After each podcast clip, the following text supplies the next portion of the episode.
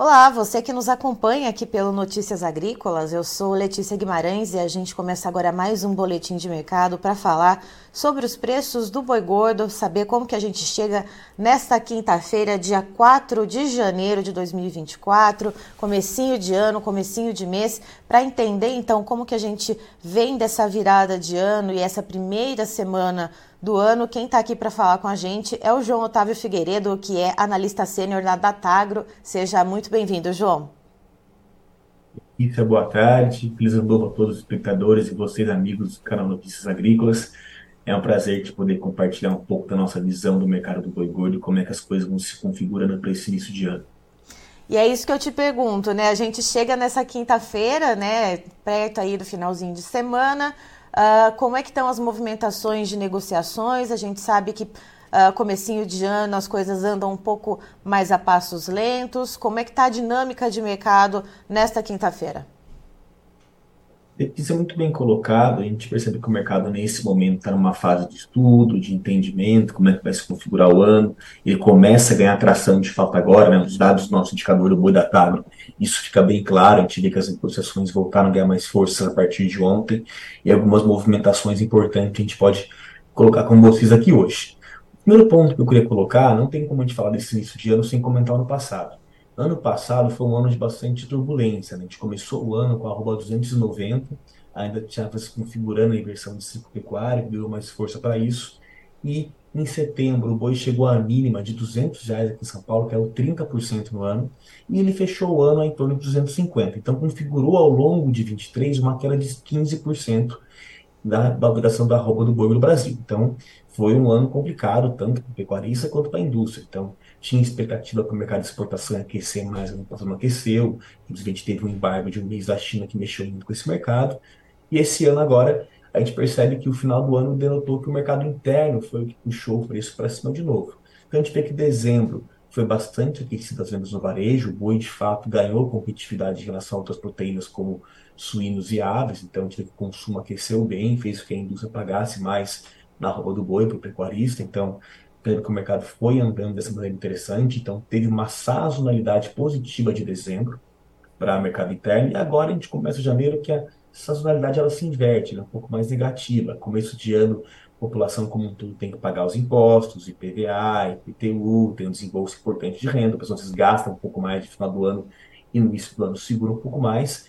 Mas ano passado eu comentei com vocês, né, falei do boi caiu 30%, depois desenvolveu 15%, a gente começa o ano, a mensagem aqui hoje, que o boi começa muito mais estável, né? O mercado do boi está firme, nesse momento, o primeiro trimestre, a gente percebe que vai continuar firme, até pode galgar pequenas altas, porque a gente está tendo um atraso da entrega de boi a pasto, em virtude do El Niño, que impactou bastante ano passado, ainda cumpre um pouco esse papel esse ano, então muita gente do centro-norte do Brasil, norte, Mato Grosso, Pará, Rondônia, teve que entregar muito gado no fim do ano passado, mesmo sem estar 100% terminado, porque a passagem secou muito mesmo. Então, para esse começo de ano, a gente pode ter aí uma escassez de oferta pontual, que está impactando a escala. A gente vê que no curto prazo, o que mais vai impactar preço é a escala. Então, a gente viu que o preço aí já começou até a subir um pouco ontem, nosso indicador puxou 248 reais aqui na Praça Base de São Paulo, registrou máxima de 255 em São Paulo, registrou máxima de 250 em Minas Gerais, né? Em alguns estados do norte está começando a ganhar um pouco de mais força agora. Então a gente vê que janeiro vai ser um mês um pouco mais de estudo, mas até o primeiro trimestre a gente tem uma segurança do mercado continuar firme. Aí, acabando esse primeiro trimestre, tem um ponto importante. Duas fundamentos vão regir bastante o preço da roupa do boi no Brasil esse ano. Vai ser o preço de reposição e o preço de insumo. Nesse momento, reposição tem muita oportunidade. Tem muita gente originando aí bezerro, boi magro em preços muito atrativos. E insumos já está ao contrário. Insumos o milho já subiu, já tem milho futuro aí flertando com 80 e vamos ver como é que vai ser o decorrer do plantio do milho safrinha. Mas é importante perceber que nesse início de ano, quem fez bem a lição de casa comprou bezerro barato e pegou uma janela de oportunidade do milho barato no ano passado que isso existiu, o boi de 250 esse ano ele tem muito mais margem que o 250 do ano passado. Mas a pergunta é, o milho já subiu. No segundo semestre, os consumidores não vão encontrar esse milho barato. E o preço da reposição tende a inverter. A gente vê que o deságio da fêmea já diminuiu e o ágio do bezerro tende a aumentar. Então, para o segundo semestre, tem alguns pontos importantes de atenção que a gente vai ver como é que vai se comportar. E por fora de tudo isso, né, não menos importante, menos protagonismo no mercado internacional esse ano, a China não está comprando carne acima de 4.500 dólares, como comprou a 7.500 há dois, três anos atrás, então o mercado externo está um pouco mais calmo também, mas tem boas notícias, né? A gente vê aí hoje, só notícia no jornal, mais 29 plantas estão aí sendo auditadas para potencialmente exportar para a China, já tiveram três ano passado, a gente tem fatores aí macro que são importantes, a China começa a dar sinais que pode ter uma recuperação da economia é, para o segundo semestre do ano que vem, os Estados Unidos está com pecuário apertado, então é um player que concorre com a gente no mercado de exportação, talvez nesse momento vá ter uma concorrência um pouco menor. E por fim, a Argentina também, que é um player importante, tem uma eleição de novo candidato, do Milei, que está tudo indicando que vai até aumentar as retenções para poder fazer caixa para o governo, diferente da, da, proposta de campanha. E é um candidato assim que é muito cedo para falar alguma coisa, mas diplomaticamente é uma pessoa que deu alguns sinais que pode até ter um embate com a China isso pode beneficiar o Brasil. Então, acho que o ano começa de maneira construtiva para a indústria, para o pecuarista, para a cadeia como um todo, assim, alguns pontos, e a mensagem agora é que pode ser que a gente entre numa fase de estabilização, né? a gente não vê potenciais altas muito expressivas, esse 255, quem sabe 260, mas a gente também não consegue ver um boi voltando muito para trás. Né? Então, acho que a mensagem desse dia que a gente quer dividir com vocês é do mercado em estabilidade e muito estudo.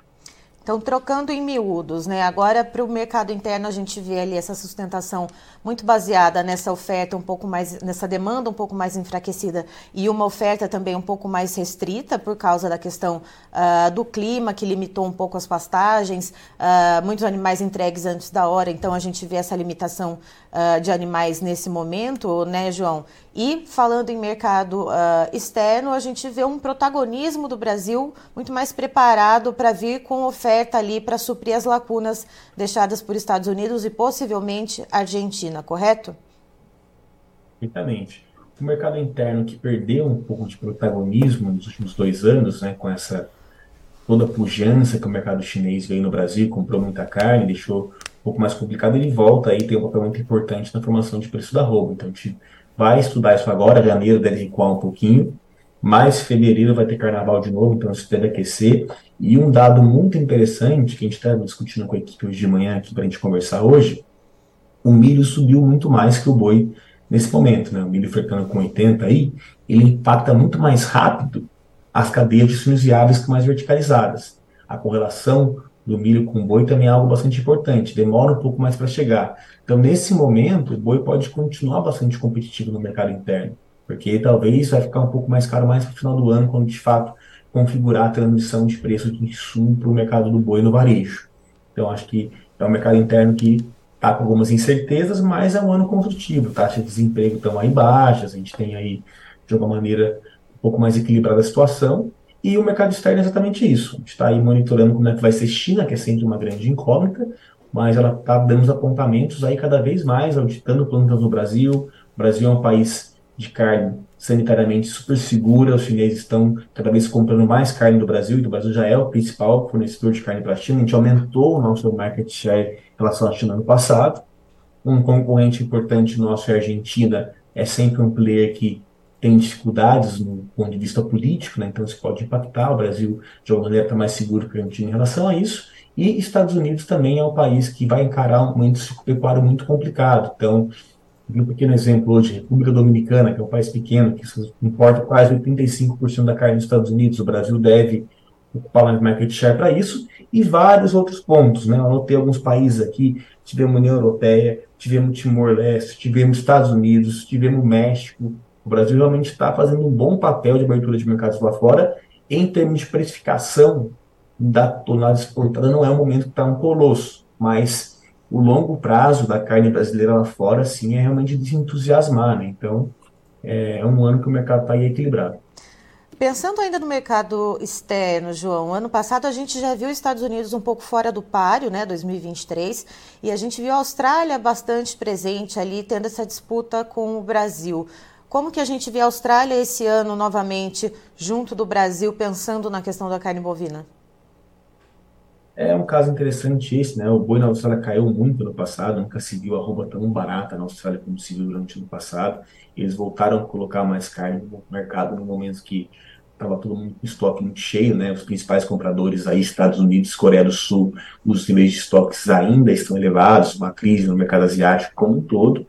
A Austrália deve continuar exportando mais carne esse ano, mas Japão Coreia do Sul voltando às compras mais interessantes, é, o mercado chinês não é o mercado número um dos australianos. Né? Então, o Brasil tem vantagem competitiva porque se eles voltarem a atender esses mercados com mais força, eles não têm tanto interesse assim, porque a China paga mais barato que esses países.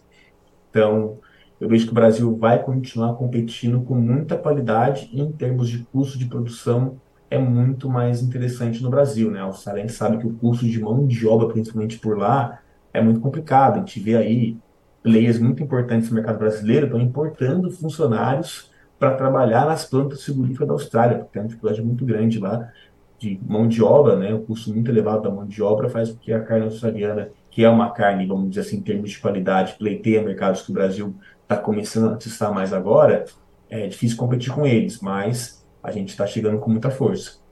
E a gente deve continuar vendo, João, um cenário como a gente viu no ano passado, não só para a carne bovina, mas para as demais carnes concorrentes aqui do Brasil que eram exportadas. A gente viu bons volumes sendo embarcados, mas os preços uh, aquém daquilo que a gente via em 2022. Uh, ah, como que a gente deve ver a remuneração pela carne bovina exportada esse ano?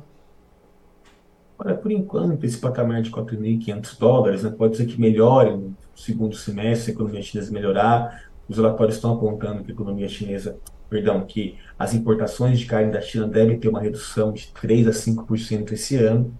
Mas é interessante observar que mesmo com uma potencial redução de importação de carne bovina da China, o Brasil pode não perder market share, porque se ele deixa de comprar de alguém, ele vai comprar, deixar de comprar das geografias que cobram mais caro pela carne. Então, mesmo com esse, vamos dizer assim, redução, o Brasil pode se beneficiar, porque, vamos dizer assim, no açougues do mercado internacional, o Brasil tem carne muito competitiva em preço e qualidade. Então, a gente vai continuar monitorando isso, mas é, a gente vai conseguir configurar de fato mesmo, passando janeiro, fevereiro, ver como é que vai ser esse comportamento de exportação. E o Brasil está brigando aí, né, para poder acessar outros mercados também, que é muito importante que a gente diversifique a carteira de clientes de carne no mundo. Tá certo. João, muito obrigada pelas informações. Um feliz ano novo para você e para toda a equipe aí da Datagro. Edson, muito obrigado. Contem com a gente. Um ano muito importante de pecuarista estar atento aí, fazendo seus heads, tanto de insumos, tanto também de reposição. Tem muita oportunidade legal. E a indústria brasileira também aí está pleiteando, dando um show lá fora, cada vez mais planos habilitados. Eu acho que tem tudo para uma lista aí, em breve, sair de novas habilitações que vai deixar o Brasil cada vez mais competitivo lá fora. Muito obrigado e um bom ano para nós.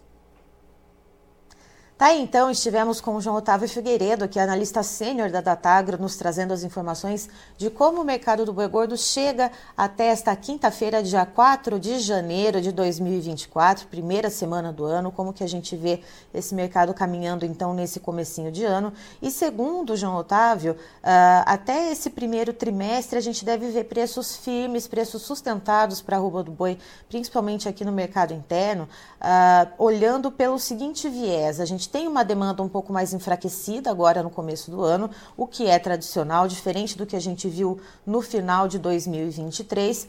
Mas uh, o que, aconteceu? No ano passado, no final do ano, houve muita entrega antecipada de animais, justamente pela questão climática, a seca que prejudicou as pastagens, então muitos pecuaristas ali entregando animais. E agora, então, fica uma certa lacuna, fica uma certa restrição de oferta, e isso deve ajudar, então, portanto, a equilibrar esses preços e deixar esses preços firmes e sustentados até então esse primeiro trimestre. Pontos de atenção uh, ressaltados pelo João Otávio: a questão dos preços da reposição e a questão dos preços dos insumos. Milho já é, já vendo né, uma precificação mais alta por causa da questão da segunda safra, uh, janelas de plantio ali uh, que vão ser perdidas em muitas, uh, muitas localidades produtivas aqui no Brasil.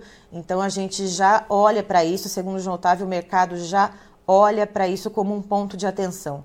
Em relação ao mercado externo, João Otávio ele ressalta, por exemplo, a China uh, com uma certa recuperação econômica nesse momento, mas ainda com uma incógnita. A gente não sabe ainda muito bem uh, como que a China vem com o apetite de importações de carne bovina, mas a gente sabe que já tem ali uh, 29 plantas sendo auditadas aqui no Brasil para poder exportar carne bovina mundo afora. Então, isso é um ponto bastante positivo a gente diversificar a nossa carteira de clientes.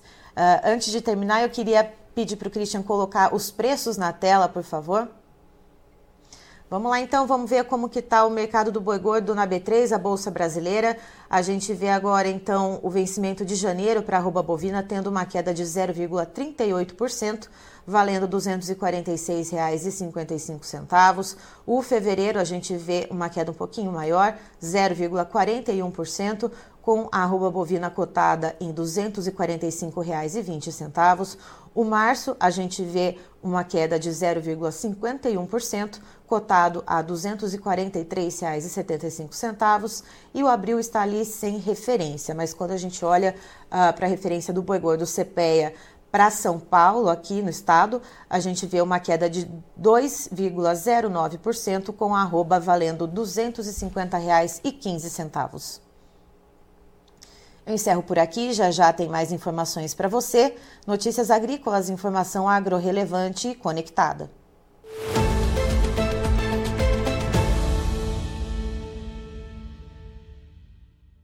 Participe das nossas mídias sociais no Facebook Notícias Agrícolas, no Instagram, arroba Notícias Agrícolas e em nosso Twitter, arroba Noteagri.